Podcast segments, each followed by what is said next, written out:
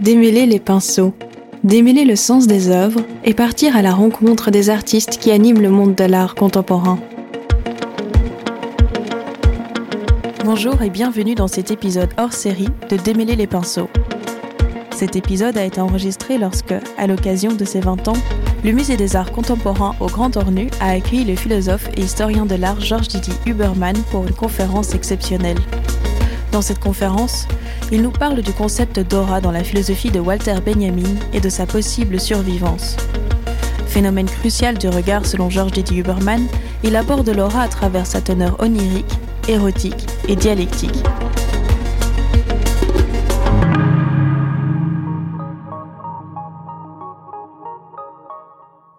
Merci infiniment, cher Denis.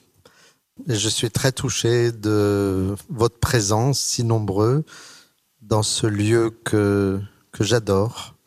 Et puis, je viens d'être ébloui par l'exposition de Laurent, euh, magnifique. Voilà, vous venez au Grand Ornu, non pas pour euh, écouter des, exposés, des conférences, vous venez surtout au Grand Ornu pour euh, vous, vous retrouver en face de certaines œuvres d'art. Et il arrive que vous en soyez ému. Et donc on va poser la question, ému, oui, mais comment? Je dirais tout de suite, euh, il faut choisir. Curieusement, euh, être ému, c'est aussi une question d'éthique. Il faut choisir. Se disjoindre dans l'émotion ou pas. Se disjoindre ou ce que j'appellerais se commouvoir. Et là, on a une sorte de bifurcation de ce que j'appellerais le destin de nos affects ou de nos faits d'affect tout peut s'obscurcir dans l'émotion, ou au contraire, tout peut trouver une certaine lumière. Ou bien nous restons dans une sensibilité purement subjective, ou bien nous cherchons à sortir un peu et à créer une situation intersubjective. C'est pour ça que je parle d'éthique. Est-ce qu'on va garder ces émotions pour soi, enquistées, pétrifiées, disjointes de celles d'autrui? Est-ce qu'on va même sentir que nos émotions sont hostiles aux autres, à celles des autres, ou rivales, ou dans le pire des cas, haineuses des émotions des autres? Ça arrive, hein. Ou bien est-ce qu'on va essayer de s'ouvrir affectivement à l'autre, à l'émotion de l'autre, à accueillir ses émotions dans un geste de réciprocité qui fera de deux émotions qui se rencontrent une sorte de lueur. J'appellerais ça une commotion, une émotion en commun, qui est aussi un choc, commotion. Donc, ne pas rester le seul propriétaire de ses affects, chercher à partager quelque chose. Et c'est là que dans le même mouvement se constitue la dimension esthétique de cette bifurcation, parce que tout affect, tout ce qui nous arrive affectivement, cherche sa forme. Il faut une forme, il faut aboutir à une forme. C'est donc un problème esthétique. Mais quelle forme? Alors euh, c'est encore le, même problème. Forme close, disjointe, visant l'emprise, la prévalence, le pouvoir sur les autres, ou bien forme ouverte,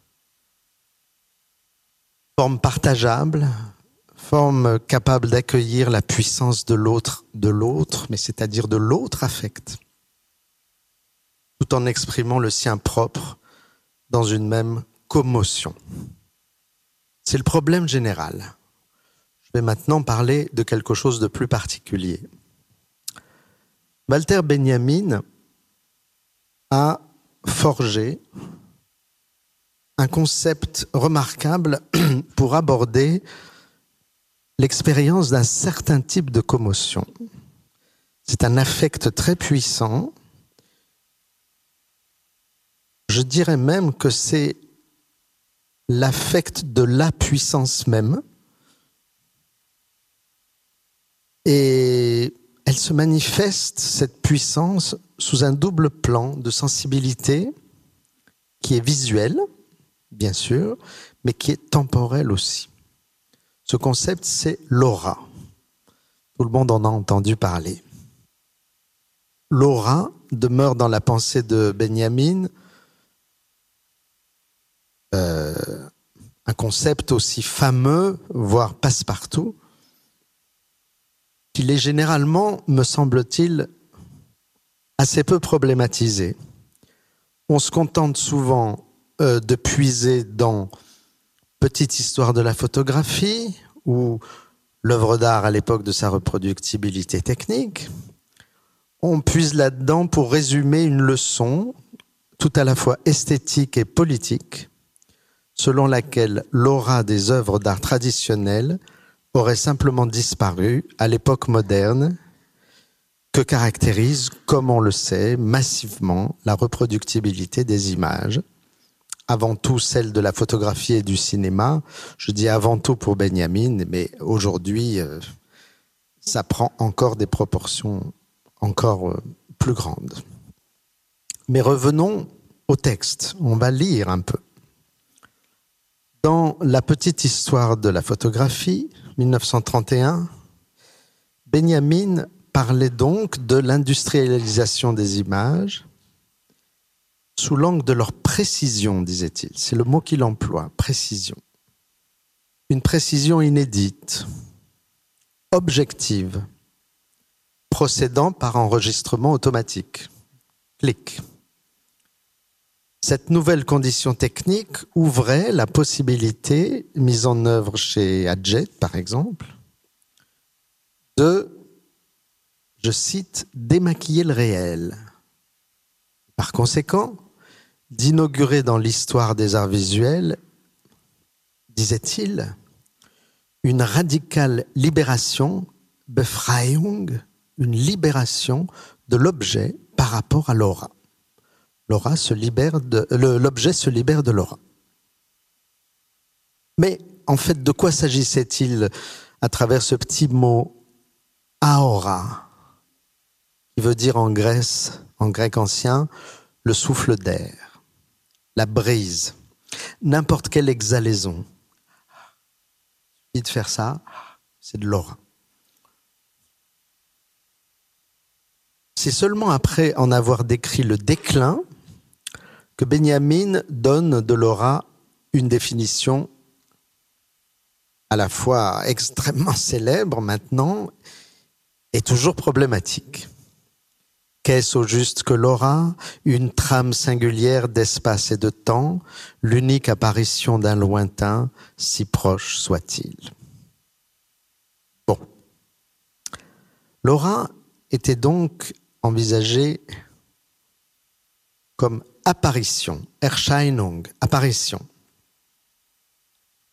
Et si c'est une apparition, ça veut dire que c'est une expérience non objectivable c'est le, contraire de cette image objective et manipulable que semble être, en tout cas, a priori, une épreuve photographique manipulable entre nos mains.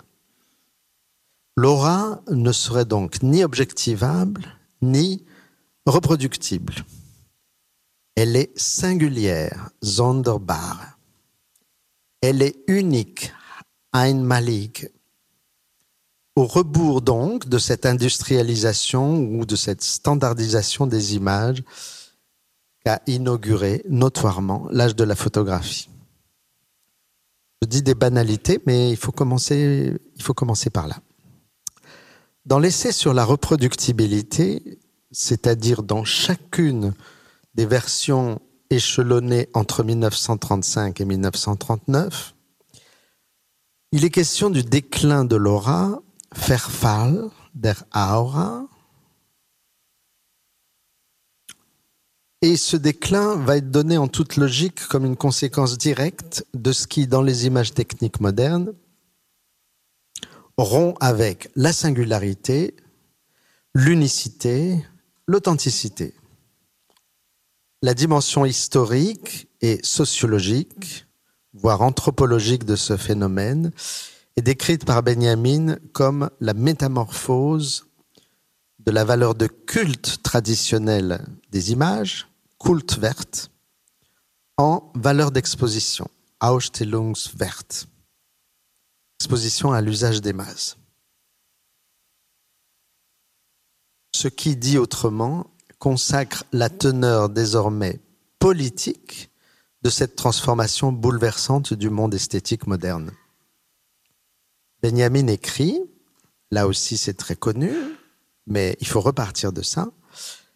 Dès lors que le critère d'authenticité, donc propre à l'image unique, propre à l'image oratique ou cultuelle, n'est plus applicable à la production artistique, toute la fonction de l'art se trouve bouleversée.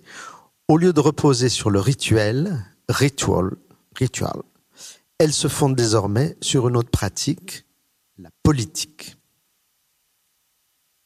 D'où l'appel pressant dans les dernières lignes de son article à une politisation de l'art capable de faire pièce à la mensongère esthétisation de la politique promue par la culture fasciste. Ça, c'est la base. Et les lecteurs, euh, tous les lecteurs de Benjamin ont, ont tout reconnu. Est-ce que là, on ne voit pas, bien sûr, Benjamin se rapprocher de Brecht, de Bertolt Brecht, sur le théâtre épique duquel il a, comme pour les essais sur la photographie d'ailleurs, accumulé des versions d'une même analyse extrêmement admirative entre 1935 et 1939. Et pourtant, c'est là que ça commence. Le nœud conceptuel de la pensée de Benjamin se trouve tout à la fois incompris et sèchement rejeté par son ami Brecht. Brecht écrit dans son journal de travail en 1938. Donc il parle de son ami Benjamin. Il parle de quelque chose qu'il appelle aura en rapport avec le rêve, le rêve diurne. Il dit, quand on sent un regard dirigé sur soi, même dans son dos, on cherche à y répondre. Là, il ouvre une parenthèse et il met un point d'exclamation, comme si c'était impossible, atroce. Il continue, Brecht continue. L'espoir d'être regardé par ce qu'on regarde crée l'aura. Celle-ci tendrait à dépérir depuis peu, conjointement avec le cultuel. B, Benjamin, a fait cette découverte en analysant le cinéma, où l'aura s'évanouit à cause de la reproductibilité des œuvres. Pure mystique, malgré la posture anti-mystique. C'est donc ainsi qu'on adapte la conception matérialiste de l'histoire Point d'exclamation. Il y a plutôt de quoi s'effrayer. Voilà donc un ami qui est pas du tout d'accord. Or, Brecht, on voit ici jouant aux échecs avec Benjamin en 1934, Brecht était un excellent lecteur. Évidemment, il avait les idées plus carrées et plus cadrée que celle de son ami Benjamin. Donc, il aurait pu, en bon matérialiste, se réjouir de l'hypothèse selon laquelle la valeur de culte d'origine religieuse montre qu'elle a fait son temps, supplantée par cette fameuse valeur d'exposition et donc par une dimension proprement politique de la sphère artistique. Il aurait pu se réjouir, mais non, il s'offusque il s'offusque.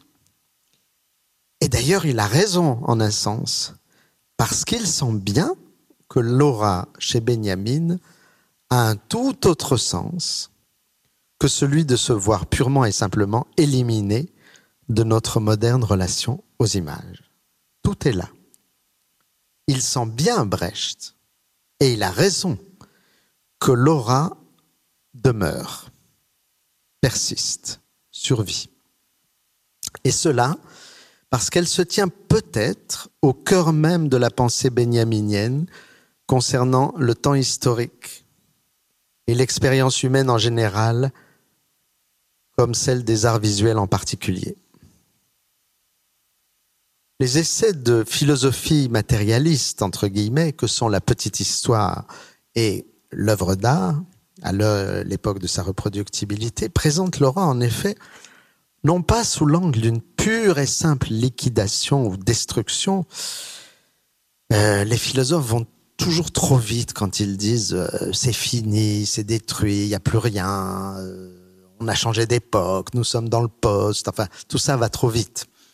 Et Benjamin le savait, bien. Souvent on entend les commentateurs dire ça. Laura c'est fini. Mais non, non, non, Benjamin parle de Verfall, déclin le déclin de l'aura. L'aura ne disparaît pas, l'aura décline. Décliner, qu'est-ce que ça veut dire? Ça veut dire euh, qu'elle passe dans les dessous, tout simplement. Elle décline, ça veut dire... Ah oui, oh, je n'y avais pas pensé. Ça veut dire qu'elle vieillit peut-être.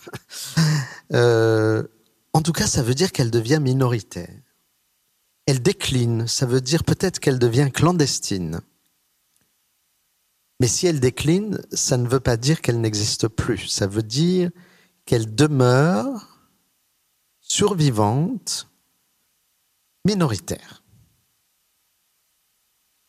Ce qui manque à la vision brechtienne du temps et de la visualité, là, ce sont deux références au moins, il y en a d'autres évidemment, qu'on évoquera tout à l'heure, et que Benjamin tenait pour opératoire, très importante, depuis ses écrits du début des années 20. La première de ces références concerne la vie des formes. C'est la notion de l'après-vie des formes, Nachleben, la survivance puisée dans l'œuvre d'Abi Warburg. Là, je vous montre par exemple une illustration de, euh, de l'article de Warburg sur la divination à l'époque de Luther, une époque euh, où on avait peur du déluge, où les comètes apparaissaient dans le ciel sous forme d'étoiles. Vous voyez, bien sûr, une comète, c'est une étoile avec une traîne, qui faisait tellement peur à, à Durer qu'il imaginait euh, et il rêvait d'une espèce de déluge. Voilà, c'est ce qui intéressait Warburg. Et c'est ce qui aussi, euh, dans les lectures qu'on a faites très très méticuleusement euh, Walter Benjamin, c'est ce qui a fait la, vision très positive, très féconde, structurale de la notion de déclin stylistique selon un autre grand historien de l'art, Alois Riegel. Ça, c'est euh, une référence d'histoire de l'art, très importante hein, pour, pour, pour Benjamin. La seconde référence concerne la vie psychique. La notion de symptôme, ou ici d'inquiétante étrangeté, comme on l'a traduit en français, unheimlich, tel que Freud l'avait entièrement réélaboré en relation avec la mémoire inconsciente et ses retours du refoulé dans toute histoire subjective, dans toute sensibilité humaine, qui en sont fatalement innervés, traversés, constitués même. Et voilà, euh, personnellement, sur, ce, sur ce, cette simple base de dire l'aura décline mais ça veut dire que Laura survit. Euh, ce qui m'avait amené il y a longtemps, je pense une trentaine d'années, à repérer cette persistance symptomale en quelque sorte de l'aura jusque dans des œuvres contemporaines, par exemple Barnett Newman, apparemment dénuée de toute vocation cultuelle, ou subjectiviste. Qu'est-ce que c'est l'aura à la dimension d'un simple dessin d'art contemporain? Et depuis, vous avez plusieurs chercheurs, par exemple Andrea Pinotti euh, en Italie, Antonio Somaini en Italie et en France, ou Tobias Wilke, qui ont reconnu dans la notion d'aura depuis lors un outil conceptuel qu'il est loin, qu'il ne faut pas négliger. Surtout si on essaie d'élaborer ce que ces gens appellent une théorie du médium visuel en général. Je reviens à cette idée de survivance. C'est quoi une survivance? C'est une origine qui revient. Une origine évidemment au sens de Benjamin. Quelque chose qui réapparaît de loin en loin, discrètement, même sous un mode déclinant. Comme décline euh, vous savez, les, les étoiles filantes quand elles tombent et qu'elles disparaissent. Le mot, bien sûr, est à entendre selon cette acception que Benjamin avait voulu donner au mot Ursprung, origine, comme tourbillon dans le fleuve du devenir et non pas comme source en amont de toute chose. C'est frappant de constater que les premières pages de l'essai sur la photographie, en 1931, sont littéralement innervées dans leur texte par les motifs de l'aura. Le premier mot, le tout premier mot du texte, c'est le mot brouillard, nebel. La première caractérisation chromatique des daguerréotypes, c'est une image d'un gris tendre. La première comparaison poétique inspirée de Stéphane Georg, c'est comme une fumée sans flamme. La première description de ce phénomène en termes de rapport lumineux, c'est le continuum absolu de la lumière la plus claire à l'ombre la plus obscure et la floraison unique du mezzotinto ou du clair-obscur. Bref, Benjamin admettait au cœur même de la pratique photographique cet élément originaire qui aboutissait, disait-il, à un conditionnement technique de l'apparition oratique photographie comme conditionnement technique de l'apparition oratique. C'est extrêmement bien dit. Ce qui semble indiquer à la fois une réduction, conditionnement, et une appropriation, mais en aucun cas une liquidation. Et puis, il évoque, c'est ce mot Auchkreis, une zone vaporeuse qui entoure les premières photographies, les premiers portraits photographiques. Sans doute, à ce moment-là, Benjamin parle des daguerréotypes. Donc il parle d'épreuves uniques et non pas reproductibles. Il parle d'épreuves singulières. Il parle d'images authentiques.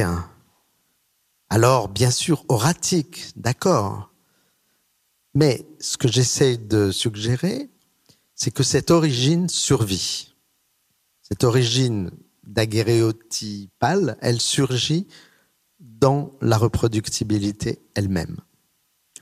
En 1939, malgré un point de vue matérialiste clairement revendiqué, hein, sous l'influence de Brecht justement, il va être question quand même, sous un mode presque élégiaque, du dernier refuge de l'aura. Je cite, Dans le culte du souvenir dédié aux êtres chers, éloignés ou disparus, la valeur cultuelle de l'image trouve son dernier refuge.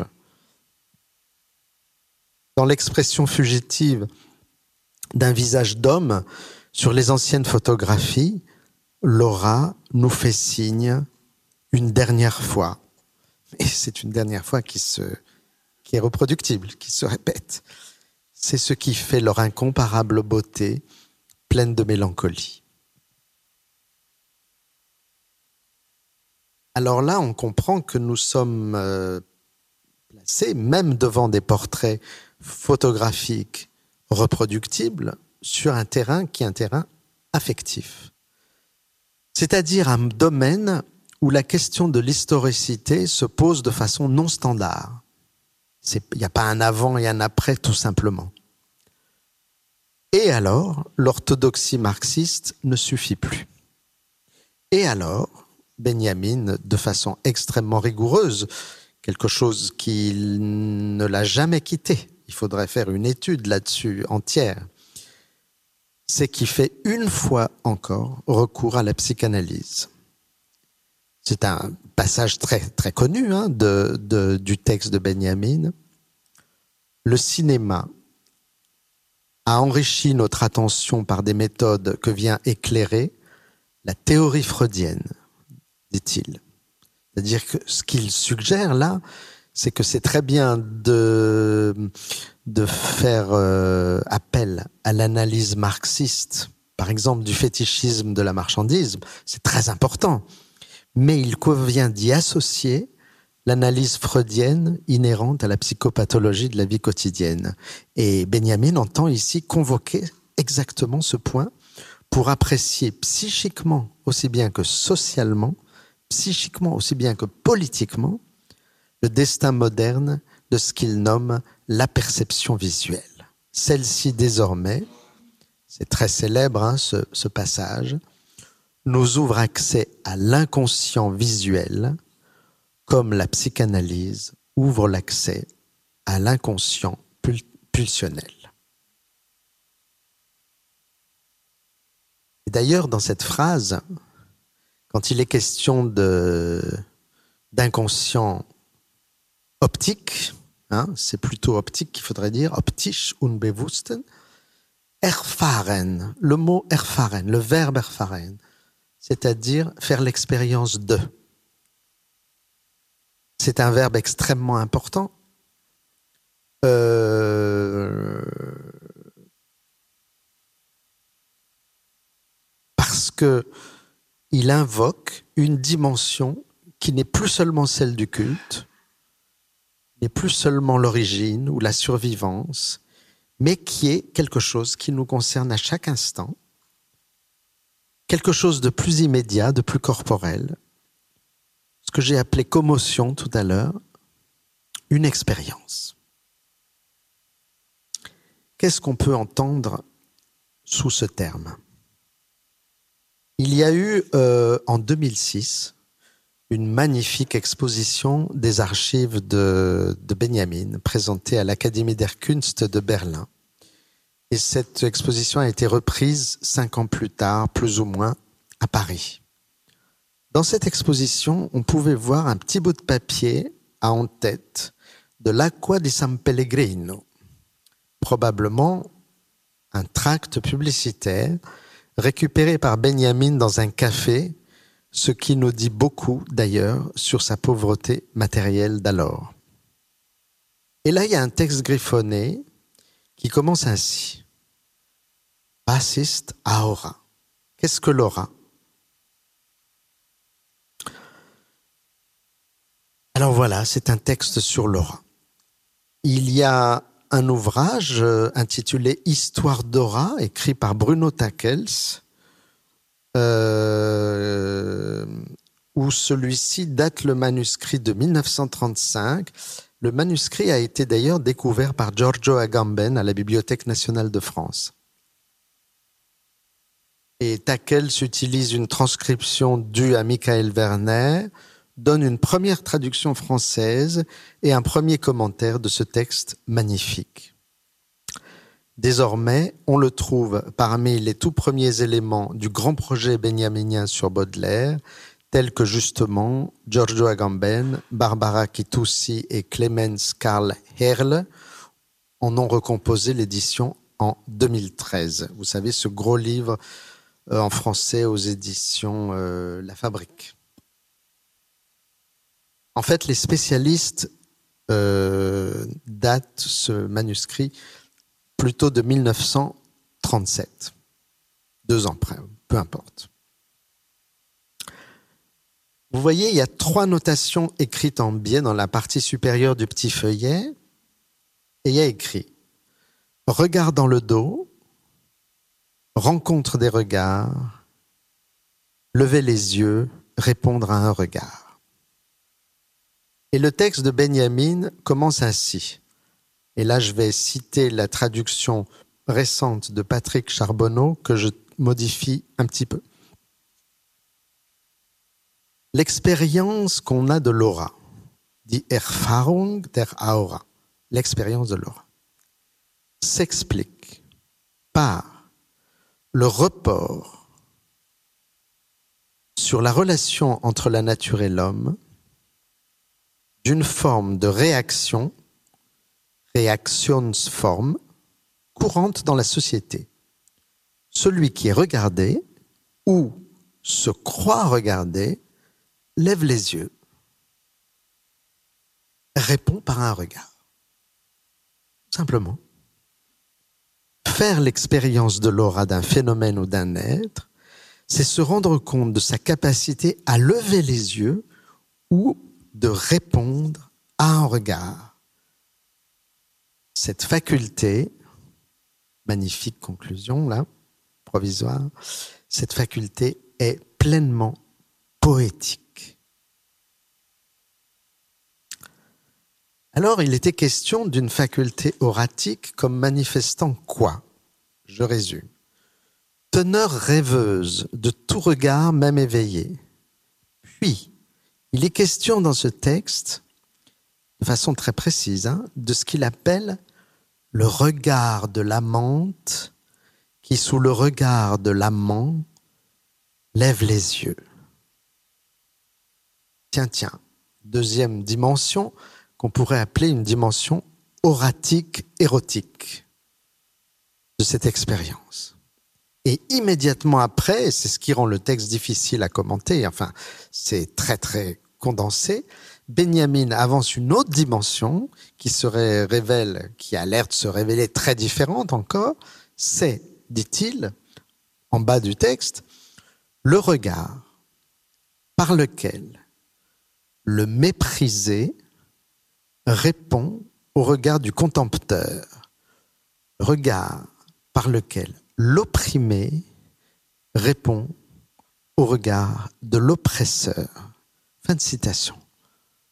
Là, on est dans une dimension qui est euh, nommée sur fond de lutte des classes. C'est une dimension qui légitime l'approche matérialiste dialectique des phénomènes de regard, des phénomènes d'image ou de médium visuel en général. Ah, donc on a plusieurs dimensions incroyablement mêlées ici. Et on sent bien que dans cette extrême condensation de motifs si divers, eh bien, il en va de l'expérience érotique, euh, oratique, pardon, comme d'un cristal, un cristal de commotion qui fait se rejoindre dans la même intensité immédiate, mystérieuse, certaines dimensions anthropologiques qui ont l'air sans commune mesure entre elles.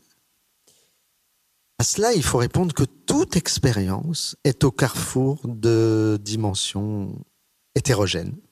Toute expérience a quelque chose de politique, quelque chose de visuel, quelque chose de temporel, quelque chose de corporel, quelque chose d'éthique, etc. L'aura comme expérience, ce serait d'abord un tourbillon de faits d'affect, une situation sensible, où viennent se débattre et s'enrouler les unes sur les autres plusieurs de ces dimensions anthropologiques. Ces dimensions anthropologiques, je vais les nommer. Au moins, j'en nomme trois. Premièrement, l'évidence, c'est la dimension cultuelle dont, il a été question dans les textes les plus classiques. Elle semble générique, la dimension cultuelle, parce qu'elle est, est très ancienne. Et Benjamin n'a jamais manqué d'en souligner les survivances. Les survivances au moment, par exemple, inéluctable pour chacun de nous, dans la vie de chacun. Par exemple, quand on est affecté par un deuil, ben, dans le deuil, qu'est-ce qui se passe? Il se passe que nous devenons tragiques, nous devenons anciens, nous devenons bibliques, nous devenons... Voilà. C'est ça notre dernier refuge. Et c'est jamais le dernier, ça se répète. C'est exactement une expérience que vécut Benjamin très jeune, lorsque, en juillet 1914, se suicida à l'âge de 19 ans son ami le plus proche, Fritz Heinle. Cette expérience donna lieu chez Benjamin, très jeune lui aussi, à toute une série de sonnets, de poésie élégiaque, où le, où le thème des larmes rejoignait les motifs de la lumière astrale et de la voix des choses, tout ça lié à sa mystique du langage de cette époque. Au réveil, ses regards étaient ma seule clarté sur les pistes perdues, etc. Et de leurs larmes abondantes montait la voix des choses, à qui encore manquait le nom, ainsi les feuilles dans les jardins. Dans le même ensemble poétique, on pouvait lire que les larmes s'allumaient comme des bougies, après qu'une lumière d'étoiles eût envahi les yeux des deux amis. C'est-à-dire qu'il y avait une poétique du regard, de la lumière, de la larme, évidemment, quelque chose d'érotique et d'endeuillé en même temps. C'est comme si, lorsque des yeux se lèvent, animés par l'amour ou l'amitié, un ciel descendait dans les regards. Ailleurs, dans ces poèmes de Benjamin, de jeunesse, on retrouve le motif mythico-poétique, le motif d'Orphée et d'Eurydice. Ils se regardent, ils se rejoignent par le regard, et c'est justement pour se perdre, à travers la nuit de la mort. Alors il faut comprendre qu'il y a une deuxième euh, dimension dans l'aura, c'est une dimension que j'appellerais imaginale essentiel évidemment à toute expérience oratique, on pourrait dire visuelle tout simplement. Mais imaginal va plus loin. C'est lorsque dans ce feuillet que vous avez sous les yeux, Benjamin écrit que celui qui lève les yeux sous notre regard nous entraîne tout d'abord vers le lointain. Son regard rêve nous attire dans son rêve. Et Benjamin donne une conclusion, on est en 1937, hein. la conclusion c'est, il y a autant d'aura dans le monde qu'il y a de rêves en lui.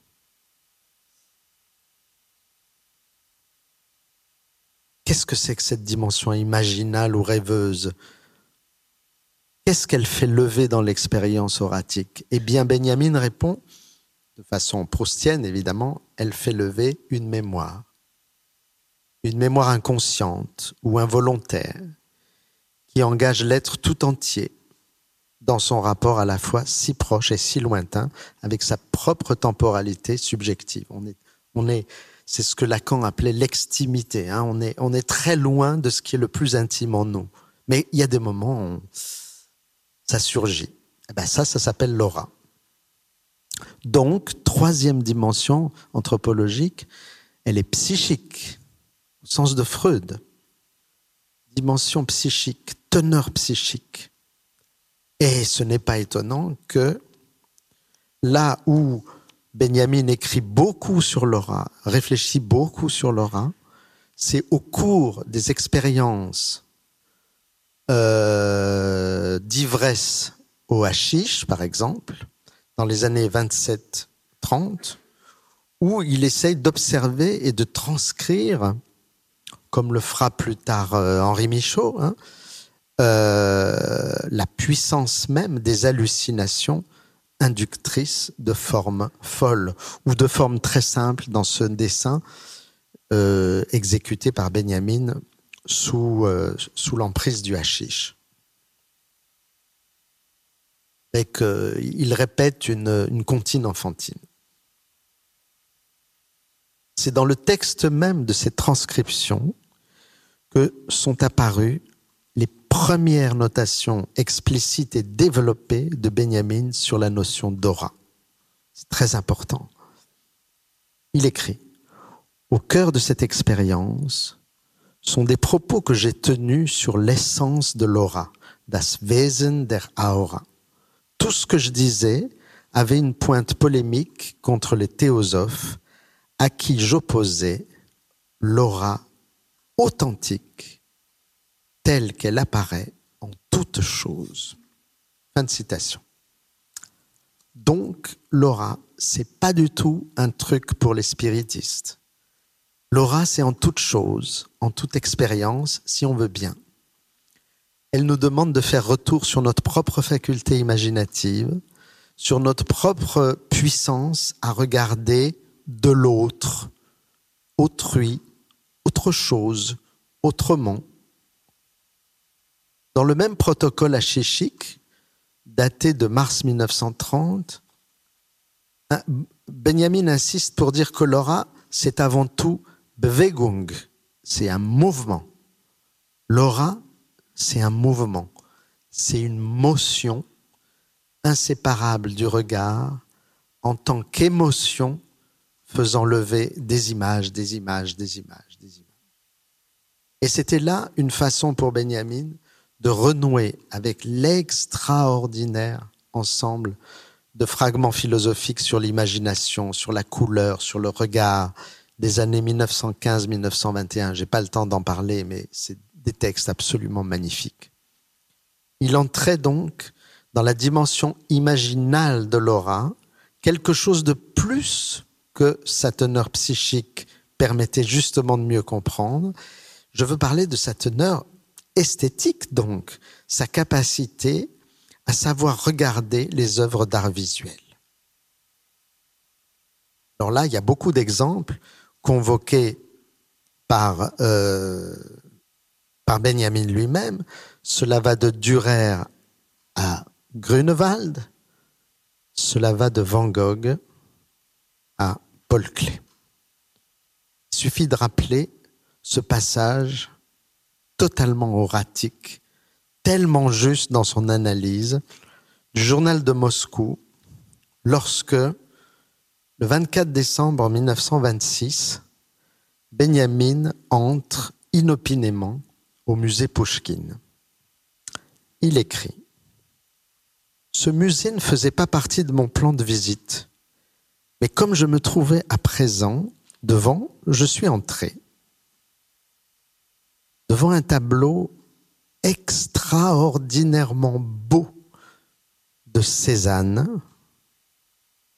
Alors, je n'ai pas encore bien compris, d'après les collections, si c'est celui-là, celui-là ou celui-là.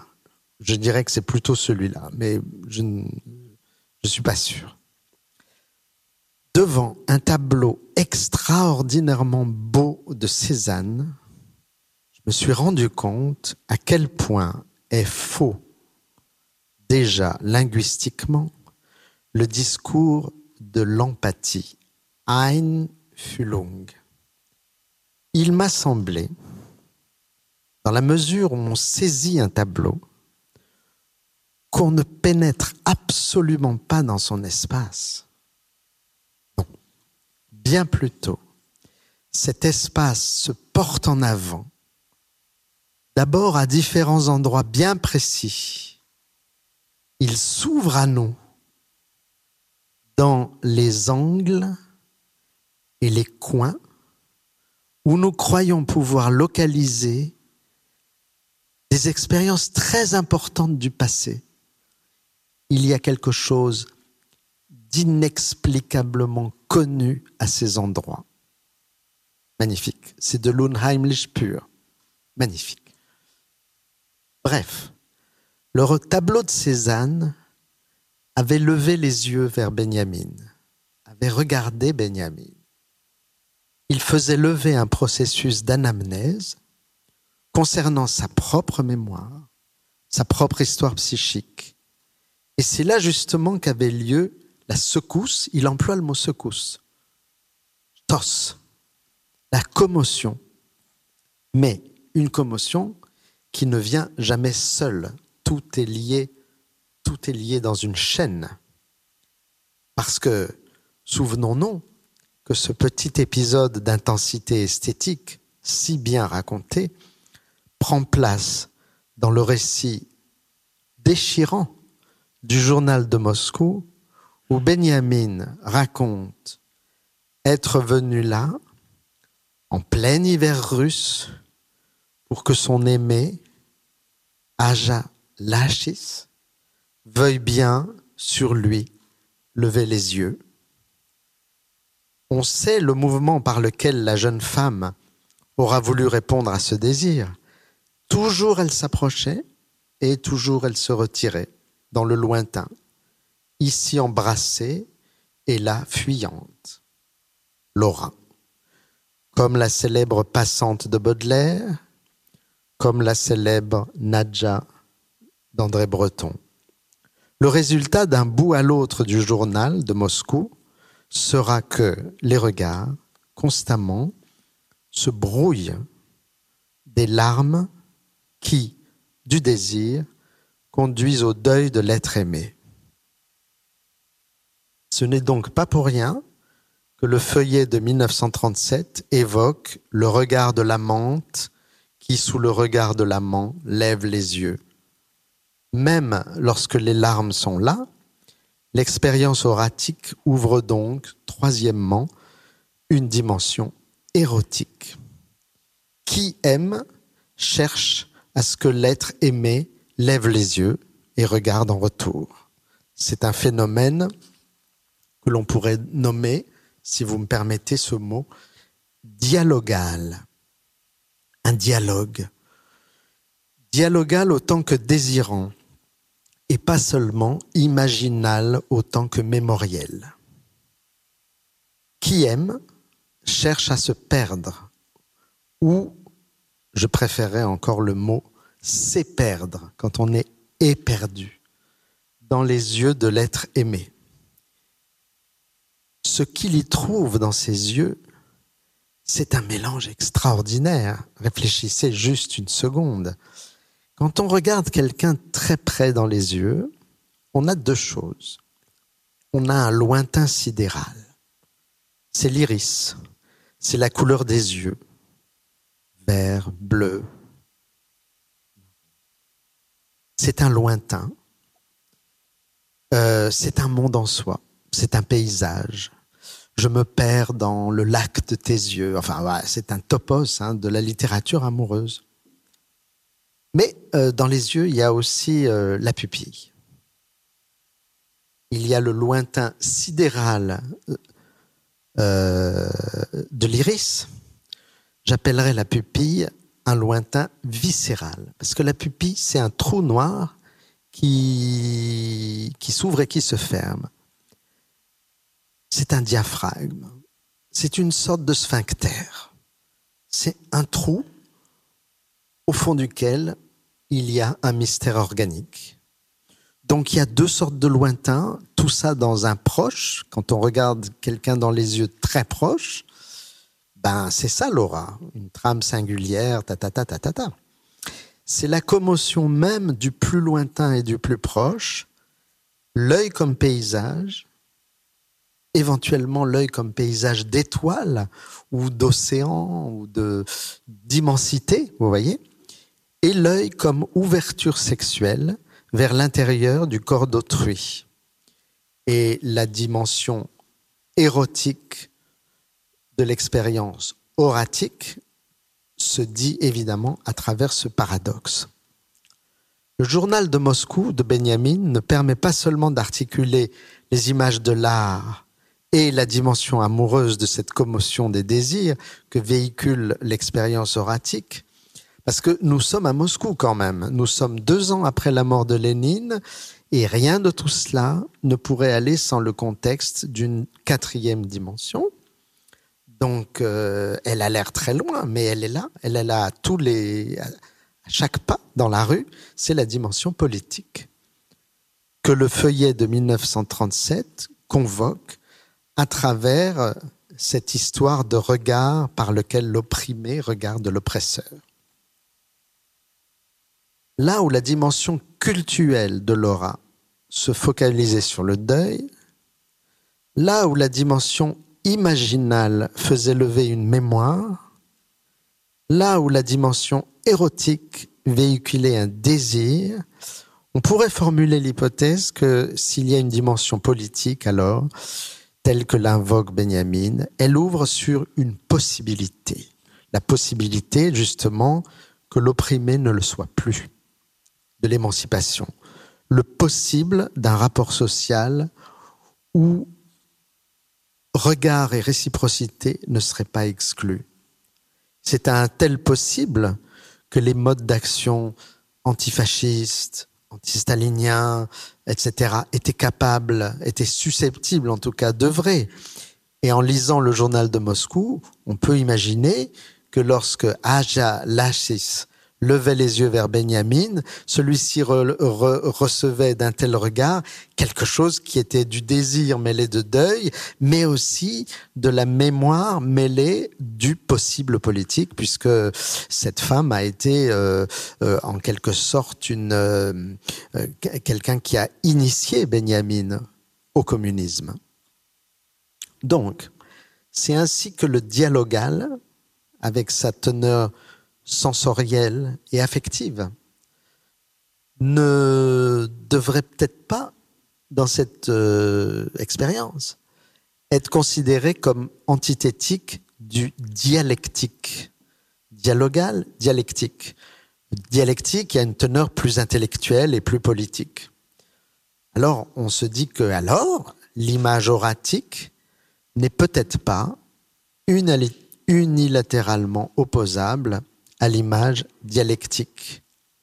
L'auteur du livre des passages ayant probablement cherché la cheville entre les deux dans la notion si importante, aussi bien psychiquement que politiquement, de ce qu'il appelle euh, dans le livre des passages l'instant du réveil, quelque chose qui n'est ni le rêve absolu, façon Jung, ni l'éveil absolu, façon Marx, mais l'instant du réveil. Il se trouve également que le déclin de l'aura va de pair à un certain moment de l'histoire avec ce que Benjamin a appelé le déclin de l'expérience en général, de l'expérience elle-même. Le fait que le cours de l'expérience a chuté, comme on, comme on le lit notamment dans le fameux texte Expérience et pauvreté en 1933, l'année où Hitler euh, accède au pouvoir, c'est euh, un phénomène historique euh, dont Benjamin a montré la funeste signification politique et inversement, contre ça, l'année suivante, en 1934, il, il produit ce discours tellement beau magnifique ce discours prononcé dans le cadre de, la réunion des écrivains contre le fascisme à Paris. C'est un plaidoyer politique, antifasciste. C'est un plaidoyer pourquoi? C'est un plaidoyer, dit-il, euh, ne, cherchez pas à faire de l'art prolétarien. C'est pas la question, dit-il à ses, à ses camarades. Il leur dit non, cherchez à dialoguer. Cherchez à ce que le, peintre dialogue avec le musicien, dialogue avec le poète, dialogue avec le philosophe, dialogue avec le dramaturge, avec le cinéaste, avec le journaliste, etc. Qu'il y ait une structure dialogale. Et que chacun, le dramaturge et le cinéaste, etc., sache lever les yeux sur le travail d'autrui et engager un véritable dialogue avec lui. Je cite Benjamin, 1934, l'auteur comme producteur éprouve, et c'est erfert, c'est vraiment le erfaren, c'est encore le, vocabulaire de l'expérience, en même temps que sa solidarité avec le prolétariat, une solidarité directe avec certains autres producteurs qui auparavant n'avaient peut-être pas grand-chose à lui dire, mais voilà, il, il, se passera quelque chose de politiquement important le jour où on sera capable de lever les yeux sur le travail de l'autre ou sur l'autre. Rien donc ne se fera de bon sans une telle solidarité. Ça commence comme un geste sensible, lever le regard. Ça, se continue comme un geste éthique. C'est apparemment minuscule, le fait de lever les yeux sur autrui, de regarder autrui les yeux dans les yeux, etc. Mais c'est le début par lequel la tradition des opprimés sera en mesure je cite Benjamin, d'attiser l'étincelle de l'espérance politique. Ce qu'on lit dans le texte sur le concept d'histoire. Dans le texte sur le concept d'histoire, euh, les thèses de 1940, le texte testamentaire de Benjamin, on n'a peut-être pas, on s'est peut-être pas souvenu. Ce texte est inépuisable, évidemment. Mais on s'est peut-être pas souvenu que le fameux ange de l'histoire, figuré par Paul Klee, eh bien, on s'intéresse un petit peu à sa figure, mais on, souvent on oublie qu'il flotte littéralement dans un espace oratique. Il flotte dans une aire lumineuse, entouré par une zone limitrophe vaporeuse, exactement du genre de ce, ces cercles vaporeux dont Benjamin avait parlé à propos des anciens portraits photographiques. On se souvient de plus que la description de l'aquarelle de Paul Klee dans ce texte appelle l'imagination d'un mouvement de l'air.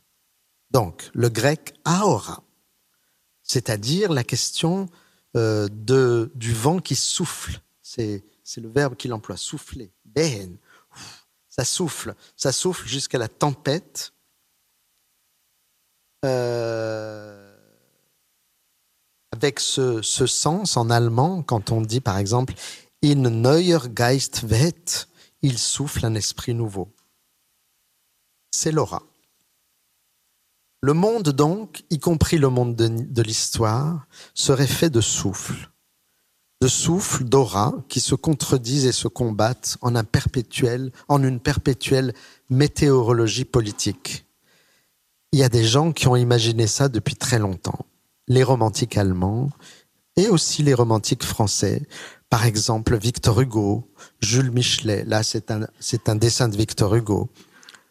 Euh, c'est aussi ce qu'avait affirmé le grand théoricien, le grand historien Jacob Burckhardt, extrêmement important pour Warburg, pour, euh, pour Nietzsche, pour euh, Benjamin aussi, euh, contempteur des idées de progrès et de continuité historique.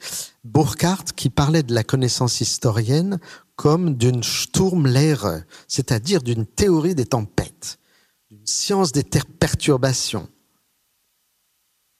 À la tempête du progrès, dont parle Benjamin dans ses thèses, s'opposeraient alors des espèces de coups de vent, des courants d'air, produits par quoi, si je suis son imagination dans ce texte, il y a une porte, la porte messianique, elle s'ouvre un tout petit peu, elle s'ouvre à peine, mais au moins elle fait du courant d'air. Elle porte de l'aura, elle s'entrebâille, et il y a un vent d'espoir politique. Lui, euh, Benjamin, emploie le mot splitter, les éclats, les éclats de temps messianique, des éclats qui surgissent dès que cette porte s'ouvre un tout petit peu. Moment partiel, bris, résultat d'une cassure du temps, mille morceaux, des morceaux épars, des lueurs, on pourrait dire aussi. Stéphane Moses a écrit des très belles choses là-dessus, et Michael Levy a précisé pour sa part que ces éclats n'étaient autres que les moments de la révolte. Par exemple, dans ce dessin de Victor Hugo, des brefs moments éventuellement incarnés, si on y croit, amoureux de Assia Lassis, si on y croit, si on y croit un moment, à l'étoile rouge révolutionnaire. La notion d'aura ne se révélerait-elle pas, au terme de ce petit parcours, comme marquée du saut de l'ambiguïté? Oui, oui, peut-être. Toutes les études synthétiques sur ce sujet vont dans ce sens. La critique marxiste depuis Brecht jusqu'à Rolf Tiedemann ou Rainer Rochlitz prend cette ambiguïté en mauvaise part, comme si c'était une faille dans la solidité conceptuelle des idées de Benjamin. En plus, la rivalité non dialectisée entre Brecht et Scholem, entendons entre la tendance matérialiste et la tonalité mystique juive chez Benjamin, n'a rien arrangé sur le plan d'une correcte évaluation du, concept d'aura. C'est un, un obstacle très important à mon avis. À Scholem, qui lui reprochait amèrement sa proximité avec Brecht, donc avec le matérialisme marxiste, Benjamin répondait en avril 31 que cette ambiguïté était justement cela qui lui permettait de lancer un signal sur le plan de sa pensée comme sur celui de sa vie même. Je pourrais multiplier les exemples, je vais m'arrêter bientôt, pour euh, redialectiser tous ces rapports. Je vais prendre deux exemples pour finir. Le premier concerne la dimension cultuelle de l'expérience de Laura. Il est clair, d'un côté, que Benjamin s'est livré à une critique aiguë et bienvenue de la valeur de culte des images. L'objet de culte lève les yeux sur le pèlerin, comme dans le cas de la Véronique à Rome, euh, dont il est question dans la Divine Comédie de Dante, ici illustrée par Botticelli. Et euh, sachez que, bien sûr, dans une ostension de la Véronique à Rome, nous avons un dispositif de surplomb et de soumission. Vous voyez les gens en bas? Qui les obligent à, peut-être pas tous, mais à baisser les yeux, à plier les genoux en tout cas. Il n'y a là, dans une ostension de la Véronique, aucun dialogue. Et s'il y a une dialectique, ça serait plutôt la dialectique du maître et de l'esclave, du maître absolu, divin, doctrinal, ecclésiastique, et de l'esclave humain, croyant, misérable. Le culte est ici pouvoir, hiérarchie, domination, intimidation, oppression, mise à l'écart, fétichisme d'un lointain transcendant. Mais tout autre est l'expérience invoquée par Benjamin. L'aura comme puissance et non pas comme pouvoir. Puissance de dialogue, tête à tête, amour réciproque, ça c'est Manet. Égalité des sujets, interlocution, approche sensible. Dans l'expérience oratique érotique, le lointain apparaît, mais pas comme un lointain transcendant, comme une distance immanente, les yeux dans les yeux, le culte est sans réplique, l'amour est dialogal. Or, il se trouve que Benjamin fut à l'écoute lors de son séjour à Berne dans les années 17-19 d'une approche révolutionnaire de la tradition juive, donc d'un culte, que lui transmettait son ami anarchiste Gershom Scholem. Voici le manuscrit d'un des textes les plus beaux écrits dans ces années-là, le texte de Scholem, il avait 20 ans à peine, sur la lamentation, qui a été beaucoup discuté avec Benjamin. Texte admirable de Scholem, discuté, traitant du texte biblique, avant tout du genre prophétique et des lamentations, sous l'angle du dialogue, de la question lancée sans répit, du soulèvement anticlérical, car les prophètes sont anticléricaux, et de la forme poétique, car les poètes, les prophètes sont les premiers prophètes.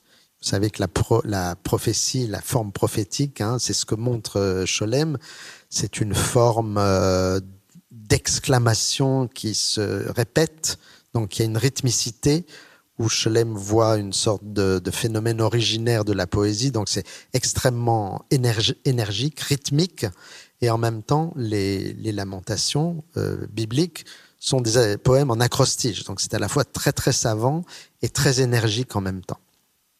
Bon. On sait d'autre part l'influence qu'eut sur, euh, sur Benjamin la lecture de ce livre extraordinaire de Franz Rosenzweig, L'étoile de la rédemption, livre absolument hors norme, écrit dans les tranchées de la guerre euh, en 1918 euh, où la notion de forme dialogale passe au premier plan de toute cette revisitation du judaïsme. Euh, c'est-à-dire que la religion est vue là comme éros, pathos, appel, cri, etc. Tout ce que Stéphane Moses a très bien analysé dans euh, les relations très profondes entre Benjamin et le texte de Rosenzweig, qui passait par une mystique du langage et par ce que Rosenzweig appelait la structure dialogale du récit biblique. Il n'est pas nécessaire, cela dit, il est même probablement contre-productif de chercher en Benjamin un penseur de l'horizon eschatologique ou de l'arcane kabbalistique comme a voulu le faire euh, Giorgio Agamben par exemple.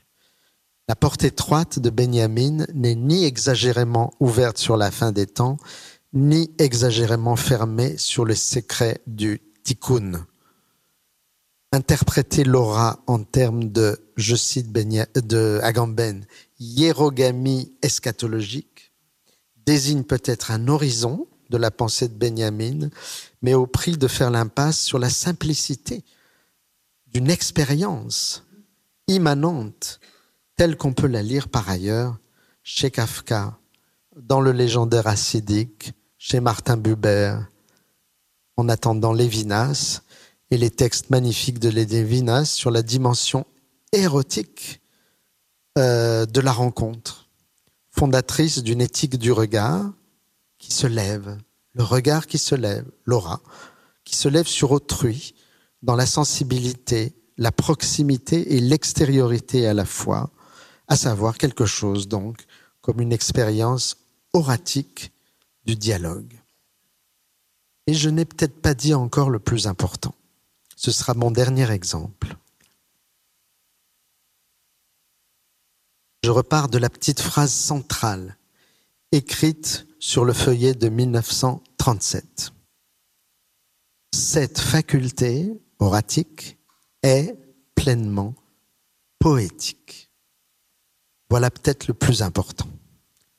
Et de quoi s'agit-il dans cette ultime ou peut-être dans cette originaire dimension poétique de l'aura? Il s'agit de beaucoup de choses, disons-le très vite. Il s'agit d'abord du romantisme auquel Benjamin n'a jamais cessé de se référer.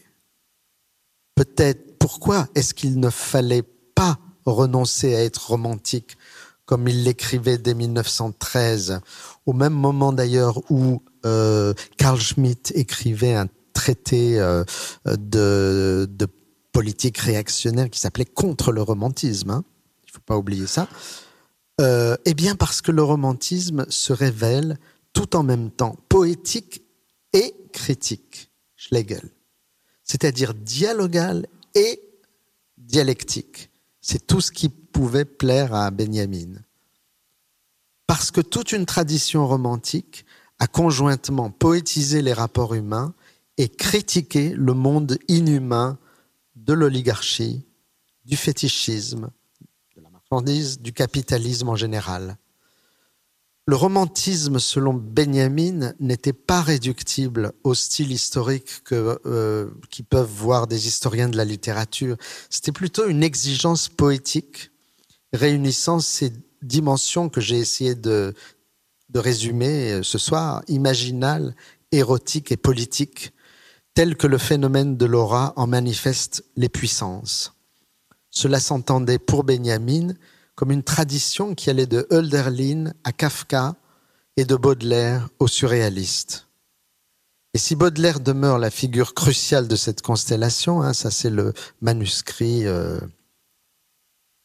sur le culte des images, ma primitive passion, euh, c'est que Benjamin avait, c'est que Baudelaire, pardon, avait explicitement thématisé les aspects de l'expérience oratique, alors même que Benjamin entendait souligner sa modernité, parce qu'il avait mieux que quiconque su décrire des yeux qui ont perdu, pour ainsi dire, le pouvoir de regarder. C'est sans doute dans le texte de 1939 intitulé Sur quelques thèmes baudelairiens que la notion d'aura a été le plus précisément convoqué par Benjamin. Mais qu'est-ce qu'il dit? Il dit que l'aura n'est rien d'autre qu'une des sources fondamentales de la poésie. la poésie, der ein Quellpunkt der Poésie, pas moins. C'est là où Benjamin dit que les mots eux-mêmes peuvent avoir une aura. Avec cette fameuse phrase à propos de Karl Kraus, hein, plus on regarde un mot de près, plus il vous regarde de loin. Baudelaire n'avait-il pas notoirement chanté la perte d'auréole dans le spleen de Paris? Oui, sans doute. Mais comme Théodore Adorno le dira très très bien dans sa théorie esthétique, je cite, la fable de Baudelaire, interprétée par Benjamin, racontant l'histoire de l'homme qui a perdu son auréole, ne décrit pas seulement la fin de Laura, elle décrit Laura elle-même. L'homme, chez Benjamin, a perdu son auréole, peut-être pas la femme, ni l'écriture. Euh, parler de Laura, mettre en avant Laura, c'est savoir raconter une expérience. Et ça, Baudelaire l'a fait mieux que quiconque. Si vous me permettez, je lis un peu de Baudelaire pour finir. Grands yeux de mon enfant, arcanes adorés, vous ressemblez beaucoup à ces grottes magiques où derrière l'amas des ombres léthargiques scintillent vaguement des trésors adorés. Tes yeux, quoique très noirs, m'inspirent des pensées qui ne sont pas du tout funèbres.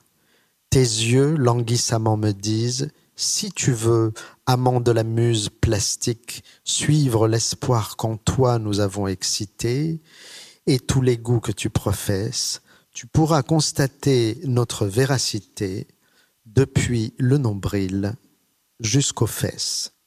Fin de citation, c'est Baudelaire, mais il y a l'aura de Pétrarque, il y a Rilke, il y a Breton, il y a les poèmes à loup de Apollinaire, il y a les yeux d'Elsa de Aragon et il y a la Laure de Georges Bataille, bien sûr. Voilà, je vous remercie.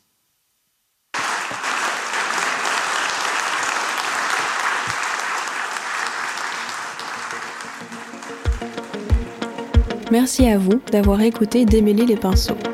Vous pouvez nous retrouver sur toutes les plateformes d'écoute. N'hésitez pas à noter cet épisode et à nous rejoindre sur Instagram. À bientôt!